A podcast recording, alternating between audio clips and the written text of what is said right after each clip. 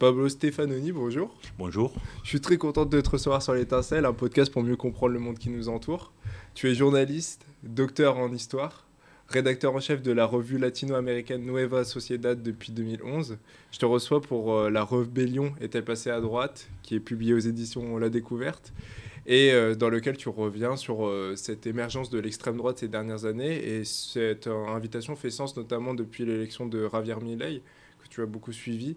Et pour commencer cet entretien, et pour comprendre pourquoi tu t'es intéressé à, un tel sujet, je souhaitais savoir comment comment cet ouvrage est devenu. Euh, quelle est l'origine de cet ouvrage? Tu dis au début de l'ouvrage que c'est principalement des préoccupations personnelles qui t'ont amené à l'écrire. Est-ce que tu peux nous en dire plus sur la jeunesse de celui-ci? Merci beaucoup de m'inviter. Et oui, je, pense que c'est la raison de ces livres, c'était bon, que je suis de gauche et je voulais comprendre un peu plus les mutations, les changements et dans la droite, on peut voir maintenant, regarder un peu le, ces mouvances de droite euh, alternatives. Et j'étais intéressé un peu et pour, j'étais intéressé par les, les faits que dans des différents pays, et c'est la droite que maintenant, l'extrême droite ou la droite alternative radicale, qui peut un peu connecter avec les non-conformismes de l'époque dans un moment assez particulier du monde où les futurs arrivent un peu plus avec les dystopies et les catastrophismes que l'utopie. Alors je pense que ça c'est un peu un bouillon culture pour une droite assez différente et j'ai été intéressé un peu par m'expliquer à moi-même un peu ces phénomènes. Ok. Et euh, pour comprendre pourquoi, parce que tu dis que tu es de gauche, euh, qu'est-ce qui explique que, parce que début de loi, tu expliques notamment comment la gauche s'est rentrée dans, retranchée dans le politiquement correct. Est-ce que selon toi, ça a été une, euh, une des raisons justement de cette euh, avancée de la droite, en tout cas d'un point de vue électoral Qu'est-ce qui explique que cette gauche, justement, elle a peut-être abandonné le déraisonnable et est rentrée justement dans ce politiquement correct? Oui, je pense que là, vraiment, il y a, bon, peut-être les changements sociaux, tout ça, mais en même temps, je pense que la droite a essayé, a réussi à convaincre une partie de la population que maintenant l'élite est de gauche. Et c'est la droite qui représente un peu les gens, les petits gens, tout ça. Et je pense qu'en en fait, peut-être la, la, gauche est devenue un peu hipster et tout ça, un peu cool, mais qu'elle a perdu les connexions bon, avec un peu le peuple, disons un peu le peuple. Et, ça, on peut l'expliquer parce que c'est vrai que toutes les, les, institutions sociales et culturelles qu'on connaissait, qui c'était un peu la, base du monde sociali socialiste en général, de, de, la gauche, ont presque disparu. Alors, aussi, bon, on connaît les changements du point de vue social, les, mutations de la classe ouvrière, tout ça. Mais je pense que c'est c'est vrai qu'il y a une crise même de l'idée du futur. J'étais assez intéressé par ces, ces, crises dans les livres qui, et si on pense dans le passé, bon, la gauche, mais aussi le libéralisme plus classique, et projeté son utopie dans le futur. Karl Marx parlait de prendre la poésie du futur, pas du passé. Maintenant, si on pense au futur, c'est la dystopie, c'est le catastrophisme. Il y a des différentes raisons pour et penser à ça, mais c'est un peu clos, le, futur, même, pas seulement pour l'utopie, mais même pour penser à un monde un peu plus meilleur que... Et, et, alors, je pense que ça, c'est un bouillon culture pour une droite qui bénéficie de cela et qui, et pour la, les rétro-utopies, chercher l'utopie dans le passé, pour des mouvements complotistes, certains nihilismes politiques, et et même un sentiment de rébellion qui est plus connecté avec la droite. Il y a, je pense, une, droite qui, bon, on, voit les droites dans la rue à l'époque de la pandémie aussi. Il y a beaucoup, je pense, de rébellions de droite sur le plan électoral. Pas mal, on parle, va parler de l'Argentine maintenant, mais aussi dans la rue. De plus en plus, il y a plus de, différents. Je pense que c'est une mouvance assez hétérogène des, droites très différentes, mais, mais en général, je pense que ils sont assez un peu unifiés euh, à partir d'un discours anti-progressiste ou en France anti-wokiste. Et, je pense qu'il y a une puissance de ce discours qui unifie des, différentes familles de droite qui sont euh, très différentes. Et différentes. Tu, parlais d'utopie euh, qui justement structurait la gauche pendant une période. Est-ce que tu penses que, tu parlais aussi du libéralisme, est-ce que tu penses que justement quand dans les années 90 se structure l'idée de fin de l'histoire avec Fukuyama euh, et euh, justement la fin de ces utopies, notamment l'utopie euh, communiste, l'utopie socialiste, est-ce que tu penses que sur quoi s'est façonnée justement cette droite-là, parce que tu parles de dystopie, mais sur quelle dystopie réellement elle se fonde? Est-ce que tu parles, quand, quand on parle de l'Argentine, sur quoi Est-ce que Javier Milei s'est fondé aussi sur un certain idéal ou euh, Moi, je pense de manière générale, en Europe, c'est la dystopie un peu du grand remplacement, disons. Et pour simplifier un peu, la dystopie, c'est euh, bon, et la question bon, de un peu la paranoïa civilisationnelle mais je pense qu'en Amérique latine, c'est très différent parce qu'il n'y a pas l'islam, il n'y a pas l'islam radical, il n'y a pas ces, une immigration qui pose ces problèmes, disons, culturels, civilisationnels, entre guillemets. Alors c'est différent. Mais je pense qu'il y a un anti-wokisme, même si on n'utilise pas ces mots en Argentine, en général en Amérique latine, on ne parle pas trop de wokisme, mais il y a l'anti-wokisme, même si on parle, c'est un peu l'anti-progressisme. Et, dans les cas j'entends, je pense qu'il y a bon, un dégagisme lié à la crise économique, une sorte de ras-le-bol généralisé de la population qui est fatiguée.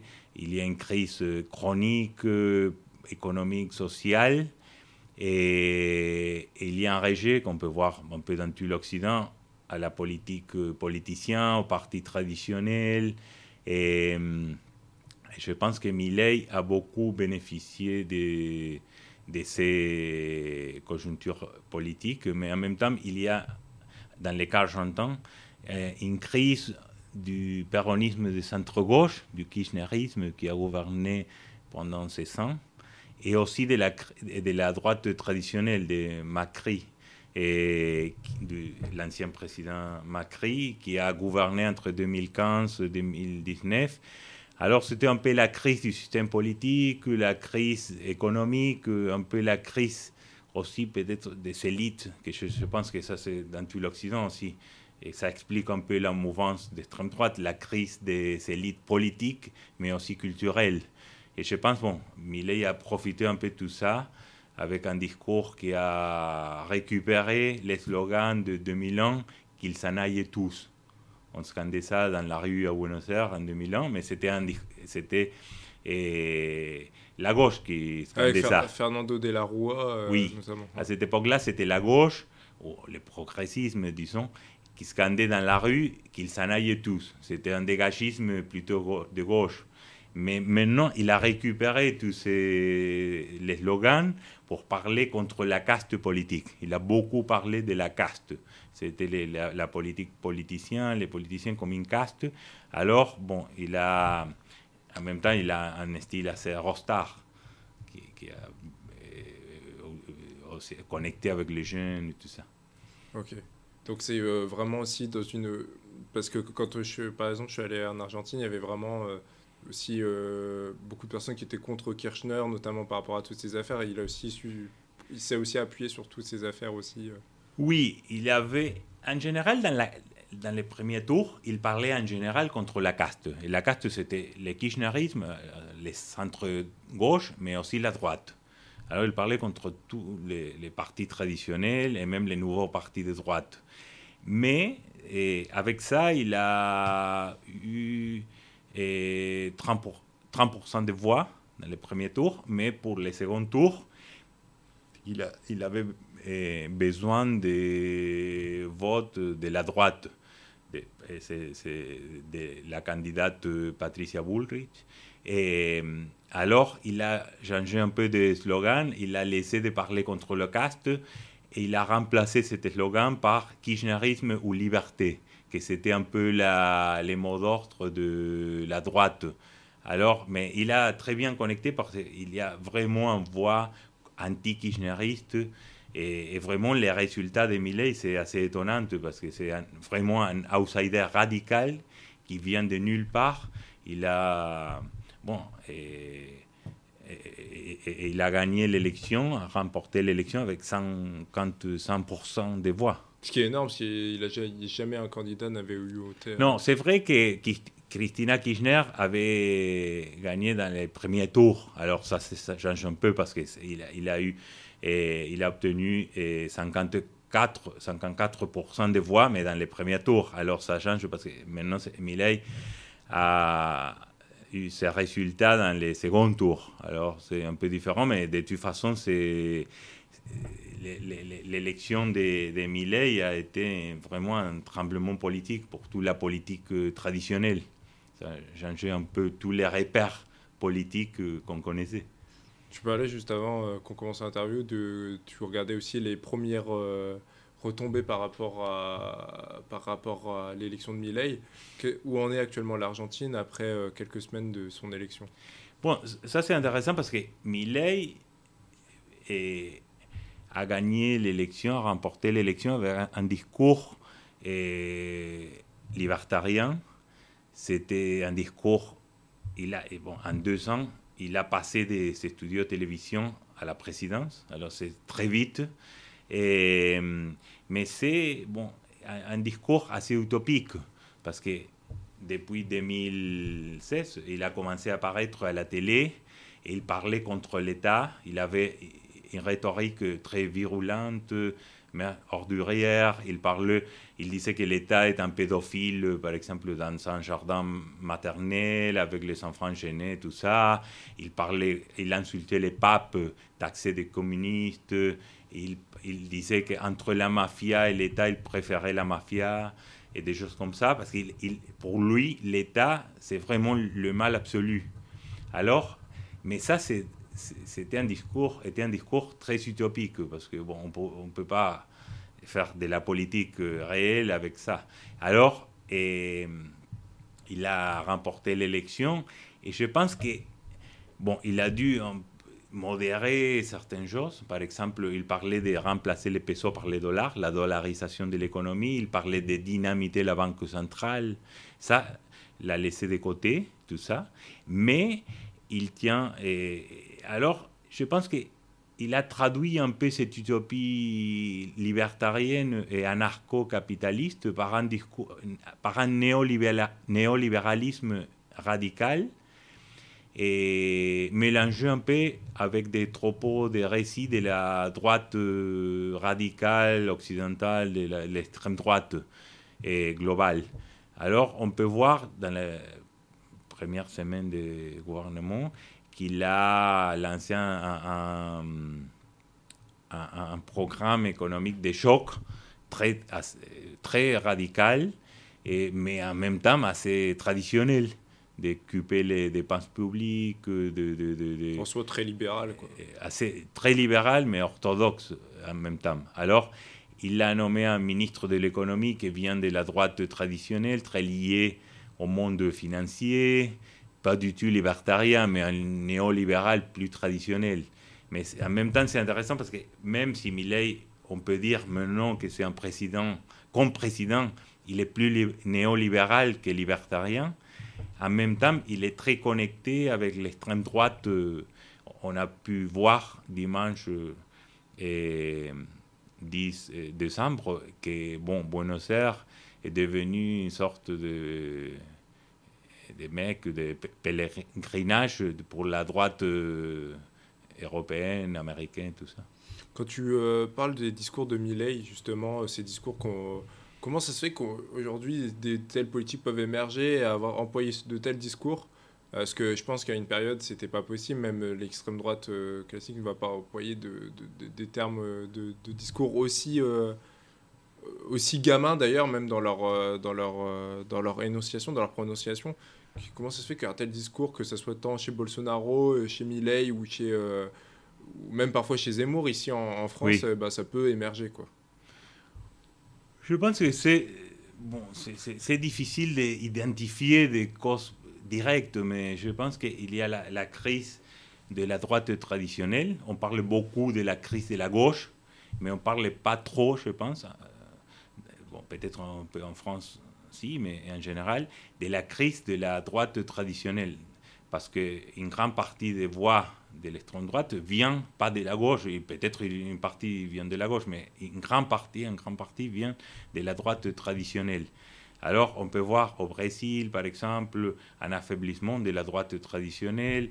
Et bon, aux États-Unis, c'était assez différent, mais c'était un peu ça. Mais dans les partis républicains, dans les contextes du parti républicain, on a les partis républicains a vécu une sorte de rébellion de la base. Et d'abord avec les petits partis et après avec le Trumpisme, mais c'était une évolution d'une grande partie de la majorité de la base républicaine contre l'établissement néoconservateur. Et hum, je pense qu'il y a vraiment une crise. Cette, euh, droite néoconservatrice des années 80 et 90, c'était en même temps une droite optimiste par rapport à la globalisation, à la fin de l'histoire, tout ça. Et, vraiment, il y a une mutation. Et maintenant, je pense que c'est une droite euh, anticosmopolite, pas du tout optimiste sur les euh, futurs, et qui a connecté avec un non-conformisme qu'après la crise de 2008, je pense que dans le, en Europe, aussi aux États-Unis, mais de plus en plus en Amérique latine. Et bon, on peut connecter avec cette euh, et, en général atmosphère de frustration de la population par rapport aux élites et au futur. Une précarisation de la vie, je pense qu'il n'y a pas vraiment la lumière pour, dans le futur. Et, et, dans les années 90, bon, il y avait un optimisme de la mondialisation et la connexion entre la démocratie libérale et l'économie de, marché. Maintenant, ces connexions, bon, c'est plus très affaibli, ne marche pas. La, mondialisation est aussi en crise, même le système mondial libéral est en crise aussi. Il y a l'émergence de la Chine, il y a beaucoup de choses. Et je pense qu'il y a vraiment une. Bon, et il y a je pense qu'il y a vraiment une idée que, que, les politiciens ont devenu une caste, un peu, c'est un peu pareil, la gauche, la droite, c'est un peu la même chose. Bon, il y a des émergences de cette, bon, pas outsiders nécessairement, mais bon, un peu des droites qui venaient un peu au dehors du système euh, politique traditionnel. Ce qui est fou, c'est ce que tu viens de dire, ça me fait penser un peu, euh, quand j'ai lu ton ouvrage, à, ce qu'a fait Nicolas Sarkozy en 2008 avec le, le, le comment il appelait ça déjà euh, L'ouverture. Oui. L'ouverture. Et, euh, et, et, en et puis plus récemment avec Emmanuel Macron avec le en même temps. Et du coup, ce qui fait qu'aujourd'hui, il y a très peu d'horizons. Dans, dans, ton ouvrage, tu parles beaucoup de Enzo Traverso, tu le cites beaucoup. Euh, comment sa pensée, justement, elle t'a permis aussi de, questionner, de réfléchir à, justement cet abandon de la gauche pour les idéaux? Euh, Et toi, comment tu l'expliques Et est-ce que tu peux nous en dire plus sur cette pensée-là et comment, elle, toi, elle t'a amené à avoir un certain éclairage par rapport euh, à cet abandon de la gauche? Oui, j'ai appris d'Enzo Traverso et,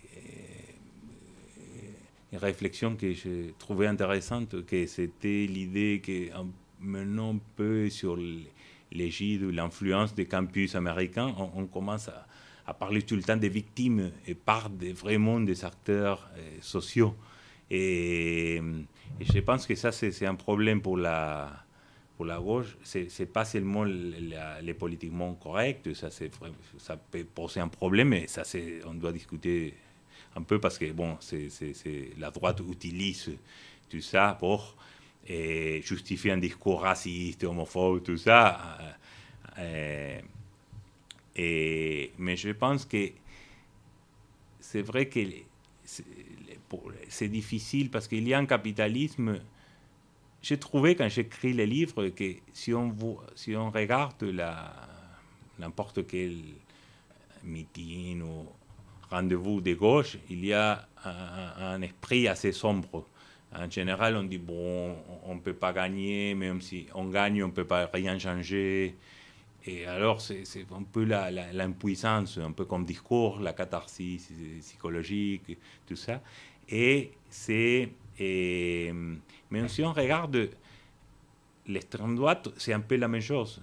Ils disent tout le temps, c'est la, gauche qui a remporté les combats culturels, c'est la gauche, par exemple, il y a quelques années, dans un eh, sommet national conservateur aux États-Unis, un sénateur trumpiste eh, disait que maintenant, les grandes entreprises américaines, eh, elles sont tous, toutes d'extrême gauche.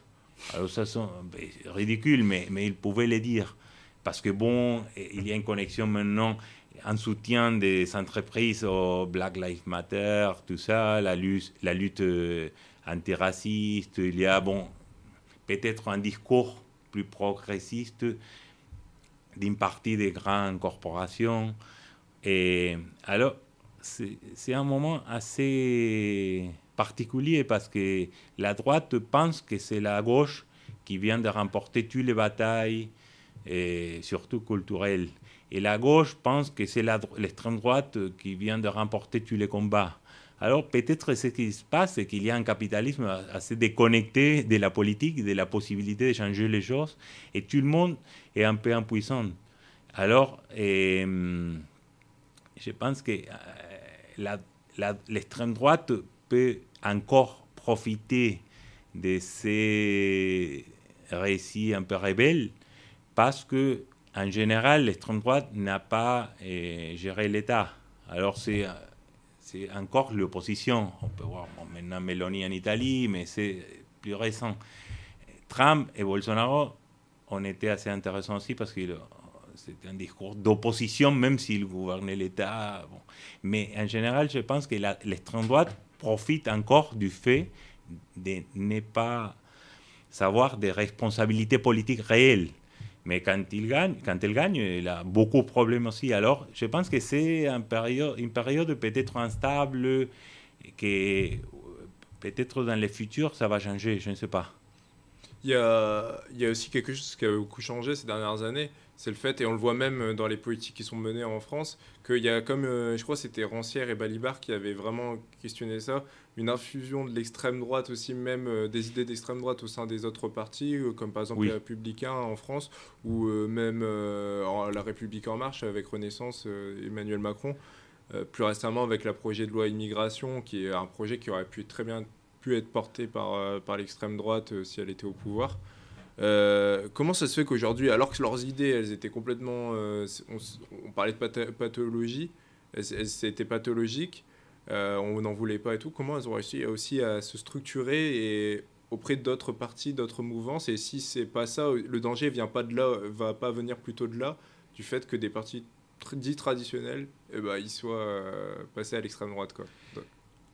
Oui, je pense que c'est intéressant ça, parce que et si on voit normalement, il y avait dans beaucoup de pays bon, les, barrages républicains contre l'extrême droite. Maintenant, ça est très affaibli. affaibli. Et, et, par exemple, dans les cas argentins, toute la droite a voté Milei, mais aussi en Espagne, il y a des alliances entre Vox, l'extrême droite espagnole, le post-franquiste et les partis populaires. Et de, de temps en temps, je pense que la hum, ces frontières sont de plus en plus faibles. Et parce que si on regarde les résultats électoraux, et, on peut dire, bon, finalement, il y a un barrage. Mais comme tu dis, comme tu disais, si on pense au discours et à, l'influence que l'extrême droite a eu dans la société, dans la politique traditionnelle, ça change un peu les points de vue, je pense, parce que c'est différent. C'est voir des victoires et de l'extrême droite, mais c'est intéressant de réfléchir dorénavant sur ces affaiblissements entre les frontières des, entre l'extrême droite et la droite. je pense que ça change beaucoup les, paysages politiques. Et, c'est, dans les cas argentins, c'était très clair. Milei va gouverner avec les soutiens de la droite, parce qu'il a une très faible représentation dans la Chambre des députés, dans le Parlement général. Il a besoin de la droite pour gouverner, même du centre-droite aussi. Mais du coup, il va décevoir aussi, parce qu'il a promis, ce que tu disais tout à l'heure par rapport au néolibéralisme, il se tourne plutôt vers, du coup, ce ce qu'on voit en France, qu'on voit euh, partout dans le monde en soi, euh, très, un programme très néolibéral, mais qui ne pourra pas tendre vers euh, l'anarcho-capitalisme tel qu'il promettait. Du coup, il y aura même une déception aussi de son électorat. Oui, je pense que ça dépend du résultat, surtout s'il peut ou pas baisser l'inflation. S'il baisse l'inflation, ça peut lui donner une légitimité, une base réelle, parce que vraiment, il n'a pas, maintenant, il n'a pas vraiment euh, un parti. Il, a, il est, comme je disais, il, a, il est sorti un peu de nulle part. En deux ans, il a sauté à la Maison Rose en Argentine, là, les sièges du gouvernement. Il n'a pas vraiment un parti parce que les partis libertariens, très petits, c'est un petit parti. Et il n'a pas vraiment de cadre euh, euh, technique. Et il a cherché des cadres dans les, la droite, dans les privés et un peu dans le péronisme aussi, parce que le péronisme, c'est un mouvement assez compliqué. Il y a aussi un péronisme plus néolibéral de l'époque de Menem, Carlos Menem, dans les années 90. Et, mais il n'a pas vraiment des, cadres politiques.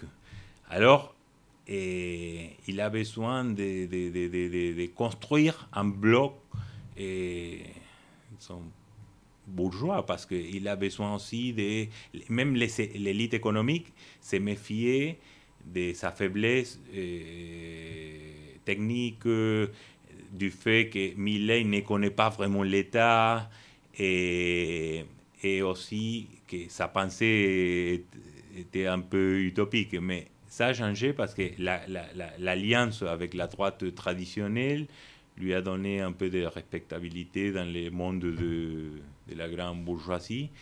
Et maintenant, bon, il est en train de, de construire, de mettre, mettre en place un bloc bon, plus bourgeois pour, et plus néolibéral. Mais bon, c'est pour l'instant, c'est un, point d'interrogation. parce que, pardon? Un peu à la Mauricio Macri, en fait, finalement. Oui, même si Macri n'a pas vraiment l'influence dans les gouvernements qu'il voulait, parce que Milei a essayé de faire un équilibre entre différentes factions.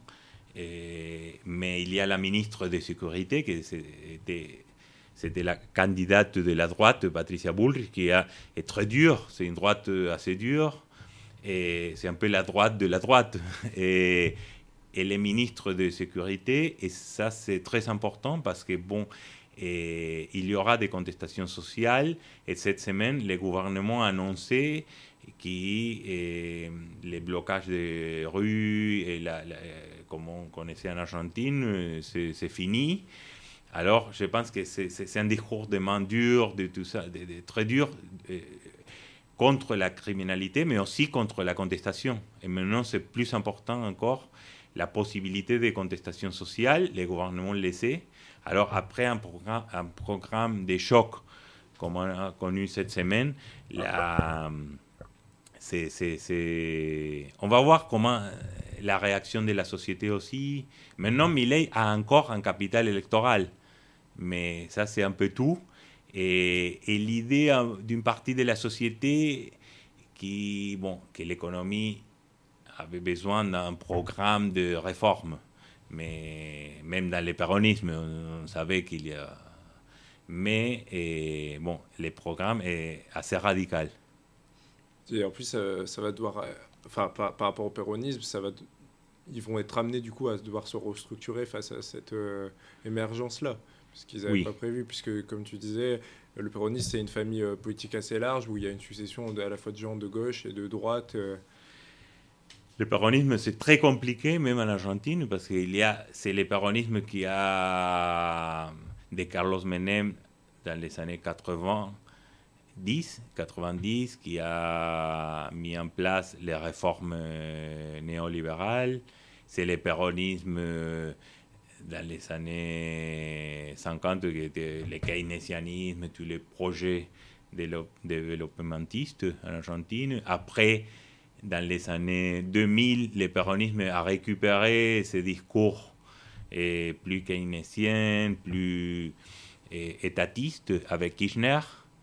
Et Nestor et Christina. Nestor et Christina Kirchner.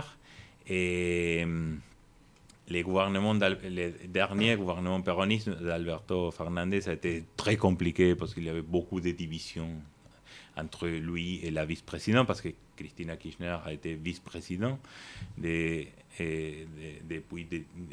2019. Mais c'est vrai que c'est un mouvement très hum, compliqué. Depuis le coup d'État de 1955, à l'époque de Perron, beaucoup ont, entre guillemets, tué le péronisme, ont anticipé un peu que le péronisme était mort. Ça. Finalement, le péronisme a montré qui est un mouvement, comme un politiste lui a défini, comme une désorganisation organisée, parce que c'est difficile, on peut voir que ce n'est pas vraiment un parti, c'est un mouvement avec des frontières assez larges. Dans les années 70, il y avait une extrême, gauche péroniste, une extrême droite péroniste, même il y avait de la violence entre différentes factions. Mais il y a une identité encore même si ces résultats a, été un tremblement politique pour le péronisme aussi, parce que Milley a, a eu une, un résultat assez eh, homogène dans toutes les couches sociales. Et même dans les quartiers populaires, il a, il a connecté avec bon, l'état en général de par, des raisons économiques, mais aussi il a connecté un peu avec ses discours contre l'État, il a connecté aussi avec l'économie informelle. C'est un peu comme ici dans la banlieue, on aime, on, on aime l'État en même temps parce que bon, il y a l'économie informelle et même l'économie des plateformes et les gens qui travaillent sur l'économie des plateformes et tout ça, on a, ils sont soutenu Millet aussi. Alors pour le péronisme, c'est une sorte d'humiliation qu'un candidat avec un discours anarcho-capitaliste ait eu un résultat comme ça. Surtout que lui, ça va être son penchant justement de soutenir tout ce qui est ubérisation, économie de plateforme. Oui, c'est ça, parce que le discours de Millet, c'est l'ubérisation totale, parce que finalement, l'utopie anarcho-capitaliste parle de, nous parle de privatiser toute la vie sociale. Par exemple, il a dit que le marché d'organes humains, c'est un marché comme un autre. Alors pourquoi pas Si on vendre n'importe quoi, c'est son corps. On a la propriété du corps. Alors, et bon, Millet, c'est pas les. Maintenant, c'est le président, alors il ne peut pas dire ça. Même à la campagne, il a laissé un peu à côté ses, discours parce qu'il n'y avait vraiment pas un soutien social. C'était, l'anarcho-capitalisme, c'est très étrange à la tradition politique et culturelle argentine, que c'est plus proche de la France, un républicanisme égalitariste, assez étatiste. Et, mais bon, finalement, il pense comme ça. Et aussi, je termine, il a un discours très messianique, Milley. Et il est en train de se convertir convertir au judaïsme orthodoxe. Il a beaucoup de liens maintenant avec le judaïsme orthodoxe. il a parlé beaucoup dans la campagne de Moïse. Il, a fait, il faisait des connexions entre Moïse qui a libéré le peuple juif et lui-même qui voulait libérer le peuple argentin de l'oppression étatique, euh, de la, du déclin, de la décadence, parce que c'est un discours en même temps très décliniste. Euh, tu parlais du fait que Milley aussi a écarté un certain nombre de, de, de, discours qui auraient pu euh, jouer en, des faveurs en fait euh, finalement pendant la campagne et qui auraient pu même l'empêcher de, gagner euh, dans, en un sens. comment ça se fait, et tu l'analyses dans, dans, dans l'ouvrage, que l'extrême droite on le voit partout pareil, qui arrive à produire un discours aussi sur l'écologie, sur le féminisme, quel est ce discours et pourquoi euh, ils font. comment ils le structurent en fait, ce discours-là? J'étais intéressant par le fait qu'une partie de la droite, pas toute la droite, mais une partie de la droite, surtout la droite plus alternative, disons, avait pris des, drapeaux qui étaient de, la gauche. Alors, l'homonationalisme, par exemple, ici, c'est plus connu.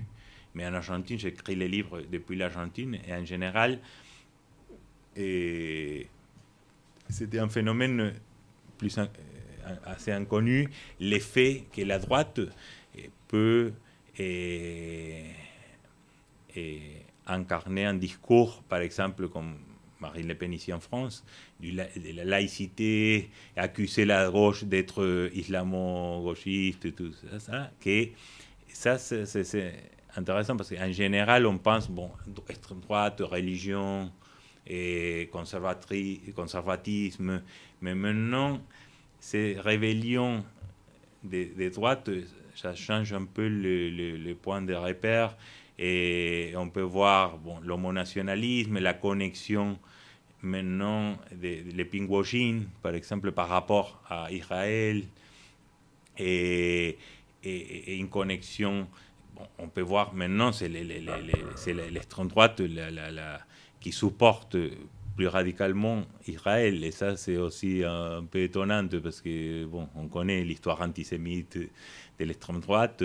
Et ça, c'est connecté aussi avec les, les pinkwashing, l'homonationalisme. Il y a des connexions qui sont intéressantes, qui étaient intéressantes pour moi.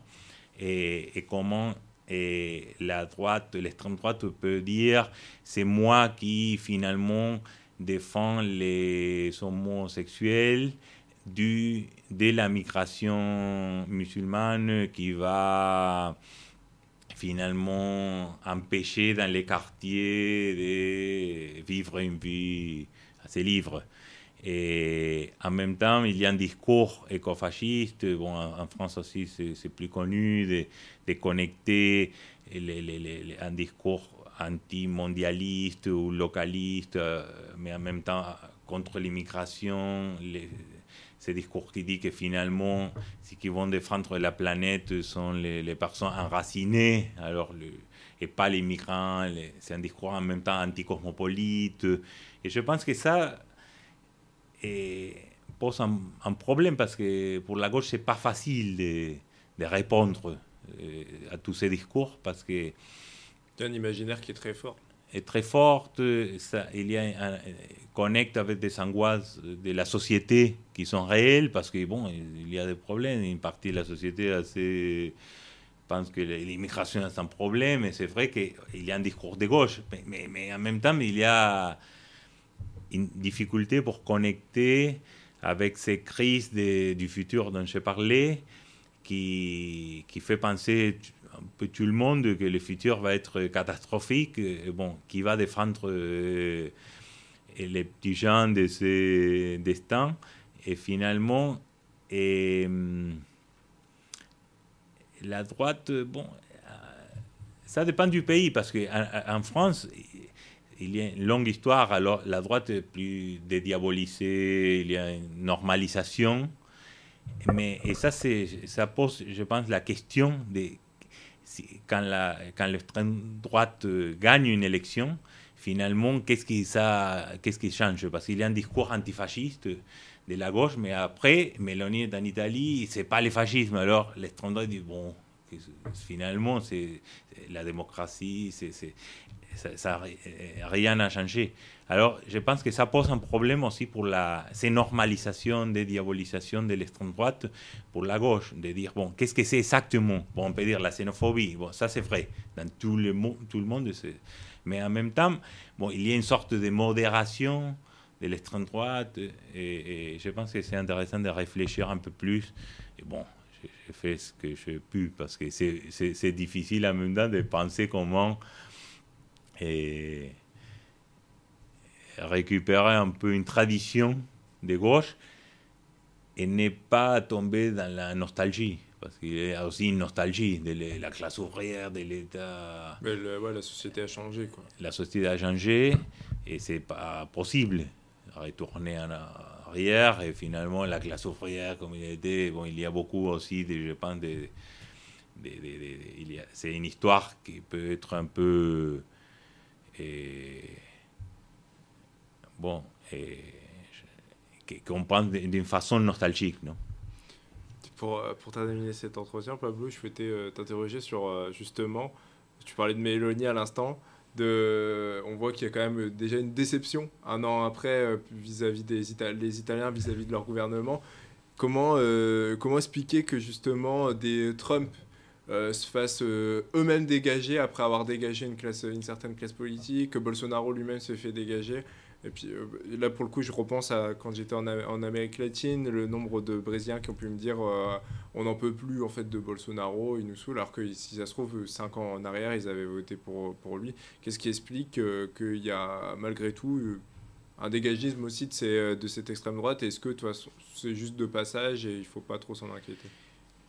C'est un peu compliqué parce que dans les cas de Bolsonaro, par exemple, même s'il a perdu l'élection, et la différence a été très, très petite. Un point et demi, je pense. Entre... Alors, Lula a gagné, ça c'est très important parce que même l'élite qui avait soutenu Bolsonaro, Bolsonaro, contre Lula, finalement, une partie de l'élite, pas tout, toute l'élite, a soutenu Lula contre Bolsonaro quatre ans après. Et on peut voir des divisions les, agro-industriels ont continué à soutenir Bolsonaro, et les, évangélistes de droite, la police, les, milices, tout ça, ont continué à soutenir. Et finalement, dans le cas de Trump, c'est un peu la même chose. Même s'il a perdu l'élection, il, y a, il contrôle c'est vrai que le système, le système électoral américain permet de gagner même si, tu gagne pas, si on ne gagne pas l'élection. Alors, faut avoir les, bons États. oui, ça dépend bon, de la... C'est un système pas trop démocratique, mais il a des possibilités encore et il a une hégémonie assez étonnante sur les bases, les bases du Parti républicain. Et je pense qu'il y a vraiment il y a une difficulté de l'extrême droite pour avoir une majorité de la société parce que ce n'est pas seulement le vote barrage, il y a un barrage social. Parce que si on pense en Amérique du Sud, par exemple, en Argentine, mais aussi au Chili, où l'extrême droite vient de contrôle maintenant, il y a l'Assemblée constituante. En même temps, il y a un mouvement très fort des femmes, un mouvement LGBT très fort. En Argentine, par exemple, dans les, les dernières la dernière décennie, on a passé les, les, les, les mariages pour tous, il n'y a eu aucune résistance. Même en France, on a vu une résistance beaucoup plus forte qu'en Argentine. Il y avait un million de personnes dans la rue en France. Euh. Il y avait très peu de personnes, de petits groupes, même s'il y avait la possibilité d'adoption, tout ça, tous les, les, droits et d'un mariage. Et la résistance la contestation dans la rue contre le mariage pour tous a été très faible, presque inexistante. Dans le cas de l'avortement, en 2020, il y a eu une résistance, on a vu, et des, évangéliques, des catholiques, il y a, mais la, euh, la loi a passé.